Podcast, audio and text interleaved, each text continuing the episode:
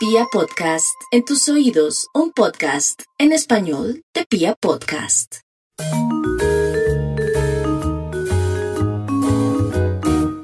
Hola a todos, bienvenidos a un episodio más de Rescate Financiero, el podcast. Yo soy Catalina Gudelo, abogada especialista en resolución de problemas de endeudamiento.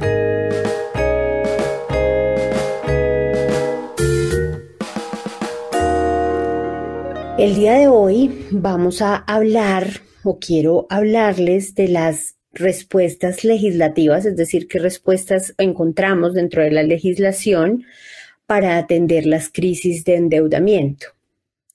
Esto eh, que suena un poco pomposo o un poco enredado se traduce básicamente en qué leyes existen o qué mecanismos legales existen para eh, atender las crisis de endeudamiento que tienen las personas naturales.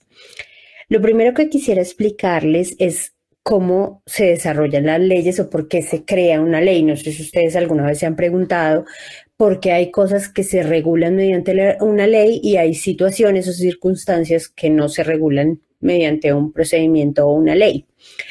Técnicamente lo que se regula mediante una ley son situaciones que se pasan comúnmente, suceden comúnmente y afectan o generan algún tipo de conflicto en un grupo importante o numeroso de personas en la sociedad, es decir, algo que pasa frecuentemente, situaciones a las que se van a ver expuestas o se están viendo expuestas un montón de personas, un grupo importante de personas que merecen alguna atención o alguna regulación por parte del legislador.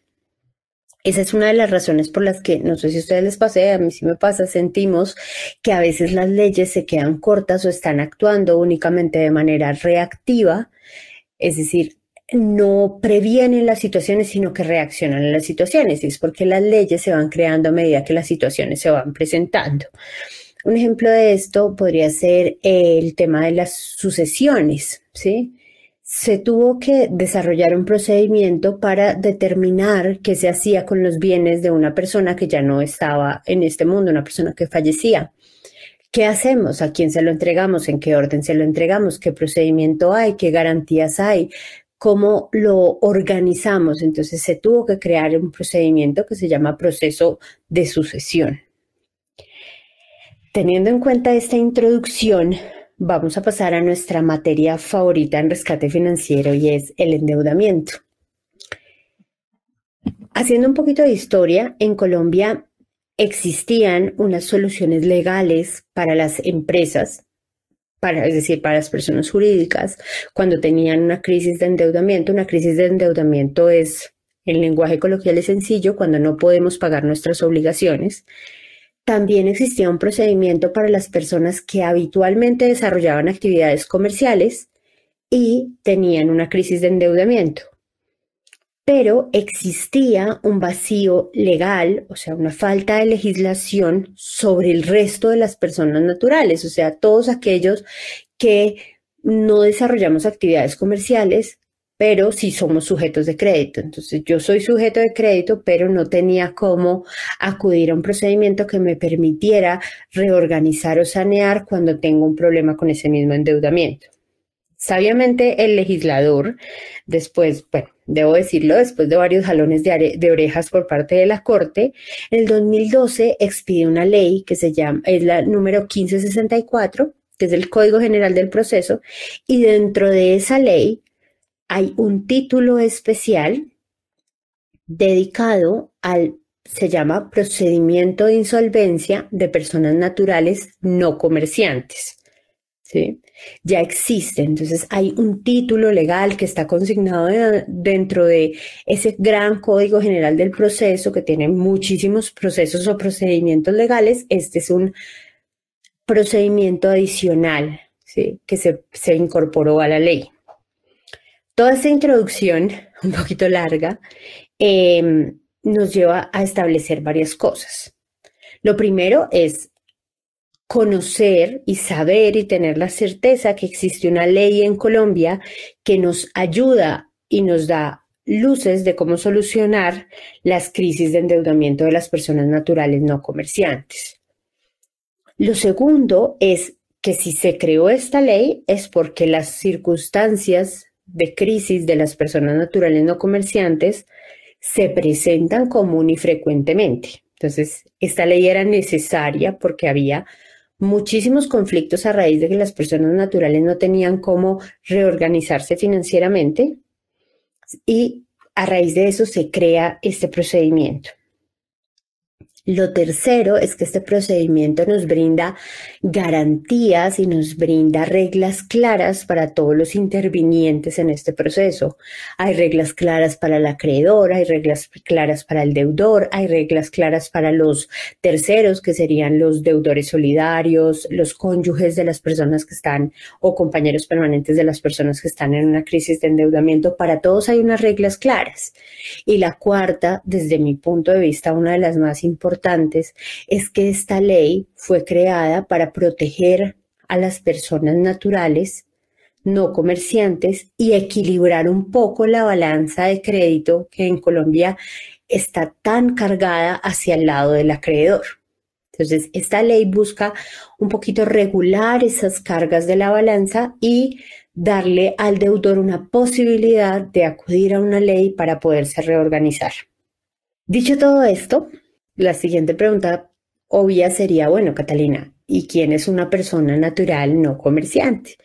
En términos generales, una persona natural no comerciante, como su nombre lo indica, son todas las personas naturales, es decir, las personas físicas, los humanos, que no desarrollamos actividades comerciales, que podemos ser empleados, podemos ser pensionados, podemos estar desempleados, podemos ser contratistas de prestación de servicios, podemos ser rentistas de capital, ¿sí? podemos tener muchísimas actividades que no impliquen estar en el mundo del comercio.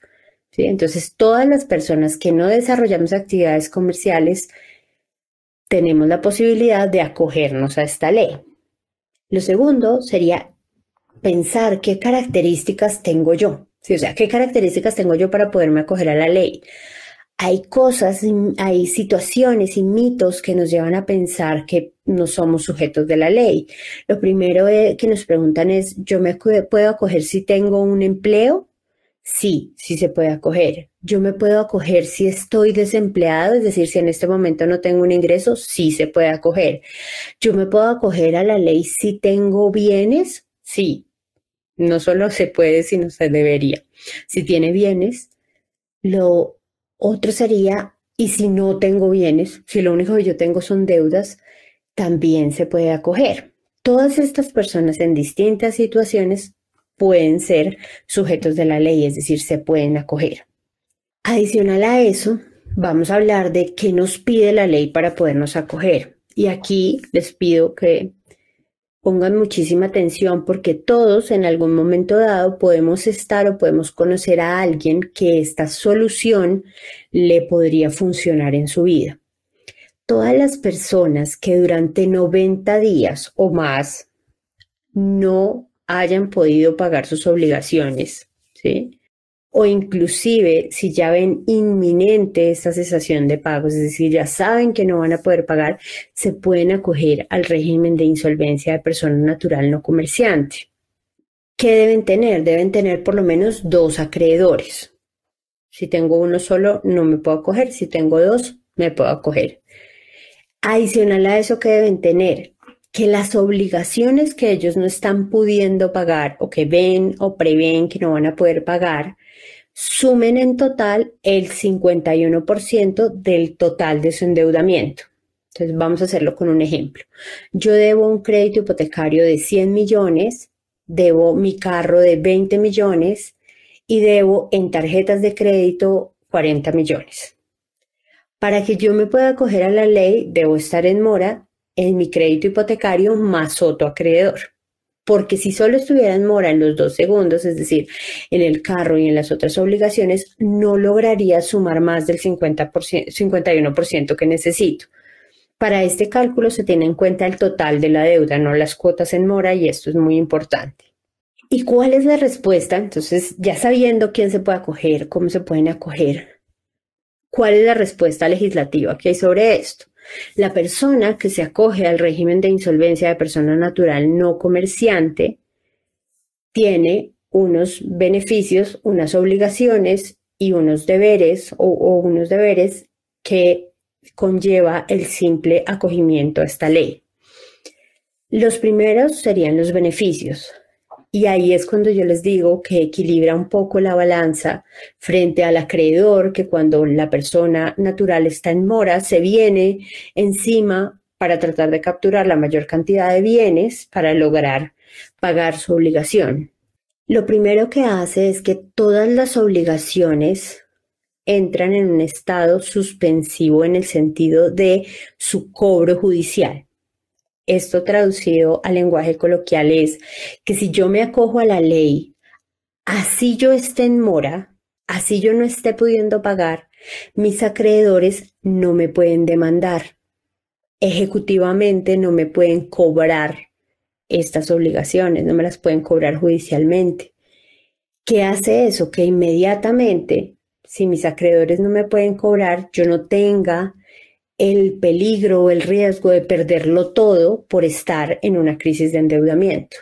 Lo segundo es si yo ya estoy demandado, si yo ya estoy embargado, si ya me van a rematar la casa, la situación que sea, esos procesos se suspenden y al suspender esos procesos, pues lo que hace es que la persona nuevamente atienda ese peligro inminente de perder todas sus cosas, de perderlas a un valor muy bajito y pueda empezar a recuperar la paz y a negociar en forma organizada.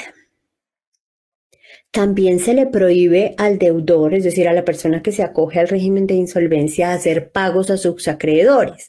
La razón por la que se le prohíbe hacerle pagos a los acreedores es porque existe un orden legal de se llama orden de prelación crediticia, donde se pagan las obligaciones en unos órdenes especiales. Los de primer orden son los impuestos, Luego de eso vienen los créditos prendarios, que en su gran mayoría son créditos de vehículo. Luego de eso vienen los créditos hipotecarios, que son los créditos de casa. Luego de eso vienen los créditos eh, de estudio. Y al final el resto de obligaciones, es decir, las obligaciones de tarjetas de crédito, crédito de consumo, eh, créditos de libre inversión, los créditos que están descontados por libranza. Entonces, en ese caso, la persona se tiene que sentar a negociar con sus acreedores, pero se negocian dentro de unas reglas claras y dentro de un orden específico. Lo otro que trae esa, esa auto de aceptación o decisión de aceptación, dependiendo quién lo profiera, algunos operadores de insolvencia, que son las personas que se encargan de, que se encargan de de manejar administrativa y jurídicamente estos procesos, eh, los llaman, lo otro que citan es a una audiencia de negociación. Y a esa audiencia de negociación, el, se sientan acreedores y deudor a negociar la forma de pago. Y ahí viene una gran ventaja que se tiene y es que la propuesta de pago debe cumplir con unos criterios muy diferentes a los que nosotros estamos acostumbrados por fuera de la ley de insolvencia. Cuando yo voy y me siento a negociar con un acreedor mío mis deudas, pues llamamos el banco X, yo me siento con el funcionario del banco X a negociar mis deudas, más o menos el funcionario del banco X me dice cuánto me pueden recibir y yo tengo que aceptar sí o sí porque de lo contrario me van a, me van a demandar, me van a embargar, me van a rematar, todo ese procedimiento. Aquí la propuesta debe ser objetiva, es decir, debe corresponder a su situación actual. Entonces se abren a un abanico muy grande de propuestas hay que ser muy creativos para las propuestas. Entonces puedo proponer venta de mis bienes, puedo proponer pago a cuotas, puedo solicitar que me condonen los intereses, puedo proponer eh, tener una cuota bajita y hacer algunos abonos extraordinarios, puedo proponer muchas cosas de acuerdo a mi situación actual. Y mis acreedores como ya están detenidos o suspendidos, empiezan a formularme contrapropuestas ya sabiendo que la balanza está un poco más eh, regulada o un poco más equilibrada Entonces empezamos una negociación un poco más justa que lo que estamos acostumbrados en el mundo normal cuando negociamos a creencias, sobre todo con el sector financiero. Durante todo el transcurso de este proceso, pues uno se preguntaría, bueno, ¿y qué pasa con mis bienes? Yo conservo la administración de mis bienes. Obviamente tengo la obligación de conservarlos en buen estado, de no transferirlos y de no destruirlos, ¿sí? Ni desmejorarlos. Entonces, supongamos, ¿qué pasa cuando yo me cojo insolvencia? Yo estoy, ya me iban a rematar mi casa, no, hasta que se termine todo el proceso, usted sigue en su casa viviendo. ¿Qué debe pagar? Pues la administración de su casa, los impuestos, los servicios públicos. Y esta es otra ventaja que tiene. Cuando la persona se acoge a insolvencia y tiene cortados sus servicios públicos, los servicios se deben restituir nuevamente la persona debe restituirle los servicios públicos y ella debe empezar a pagar al día sus servicios. Entonces, como vemos, es, bastante benéfico. La, persona tiene paz para negociar, puede negociar, puede presentar propuestas. Em, sus bienes no se van a perder, la persona los debe conservar, los debe administrar, debe ser, pues obviamente, honesto con sus bienes, no, se requiere que sea honesto. Y, entonces ahí tenemos dos caminos. De todas las propuestas que yo presenté, si yo negocio, inicio un acuerdo de pago, inicio a pagar, de acuerdo al orden de prelación crediticia, inicio a pagar y luego de eso, pues ya cuando yo termine de pagar, las obligaciones quedan completamente saneadas y yo quedo con mis bienes con los que entré. Lo otro es que la base, o sea, los votos que se le otorgan a los acreedores dentro de la negociación son única y exclusivamente su capital. En episodios anteriores hemos hablado de la diferencia del concepto de saldo frente al concepto de capital. El capital es lo que mi acreedor me prestó. Y el saldo es un concepto complejo que está reunido con intereses de mora, intereses corrientes, seguros, eh, gastos de cobranza, entonces ese saldo está revuelto, entonces limpiamos ese endeudamiento, el endeudamiento tiende a disminuir porque empezamos a negociar únicamente sobre el capital. Y en el caso, la otra pregunta sería, bueno, ¿y qué pasa si yo no, no, no pude negociar? O sea, lo, que yo le propuse a mis acreedores no, no les pareció o, o, no estaban de acuerdo o no, o no les daba financieramente el ejercicio un resultado positivo para ellos y ellos decidieron que no aprobaban mi propuesta.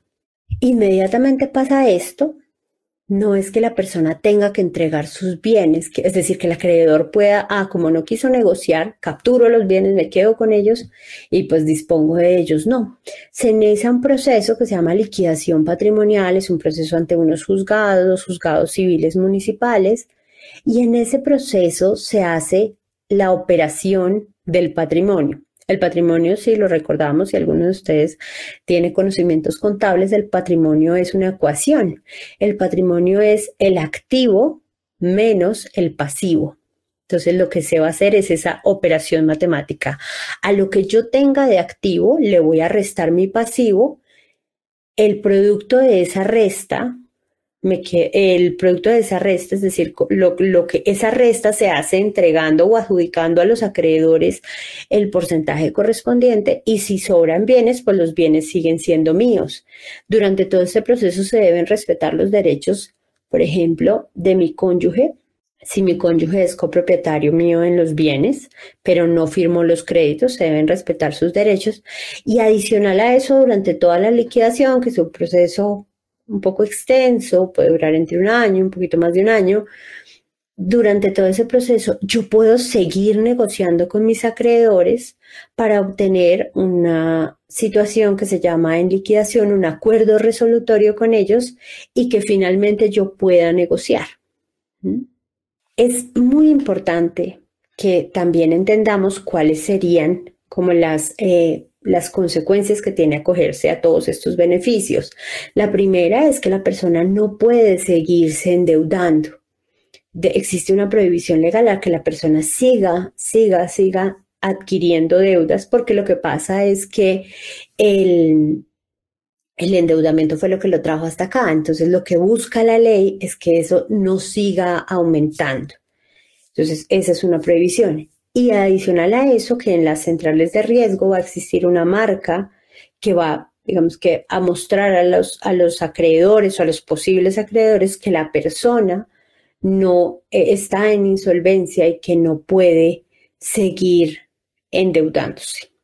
Es muy importante, muy, muy importante que recordemos que la decisión de acogerme o no a la ley de insolvencia eh, no es una decisión mala, no es una decisión negativa, no es una, es un, me estoy acogiendo a un procedimiento legal, estoy haciendo las cosas en orden, estoy haciendo todo de acorde a la ley, no estás haciendo nada malo. Ese es un mensaje que yo les quisiera decir. Tú solamente estás tratando de salvaguardar lo que tienes y lo que es tu mayor activo, que es tu paz y tu tranquilidad.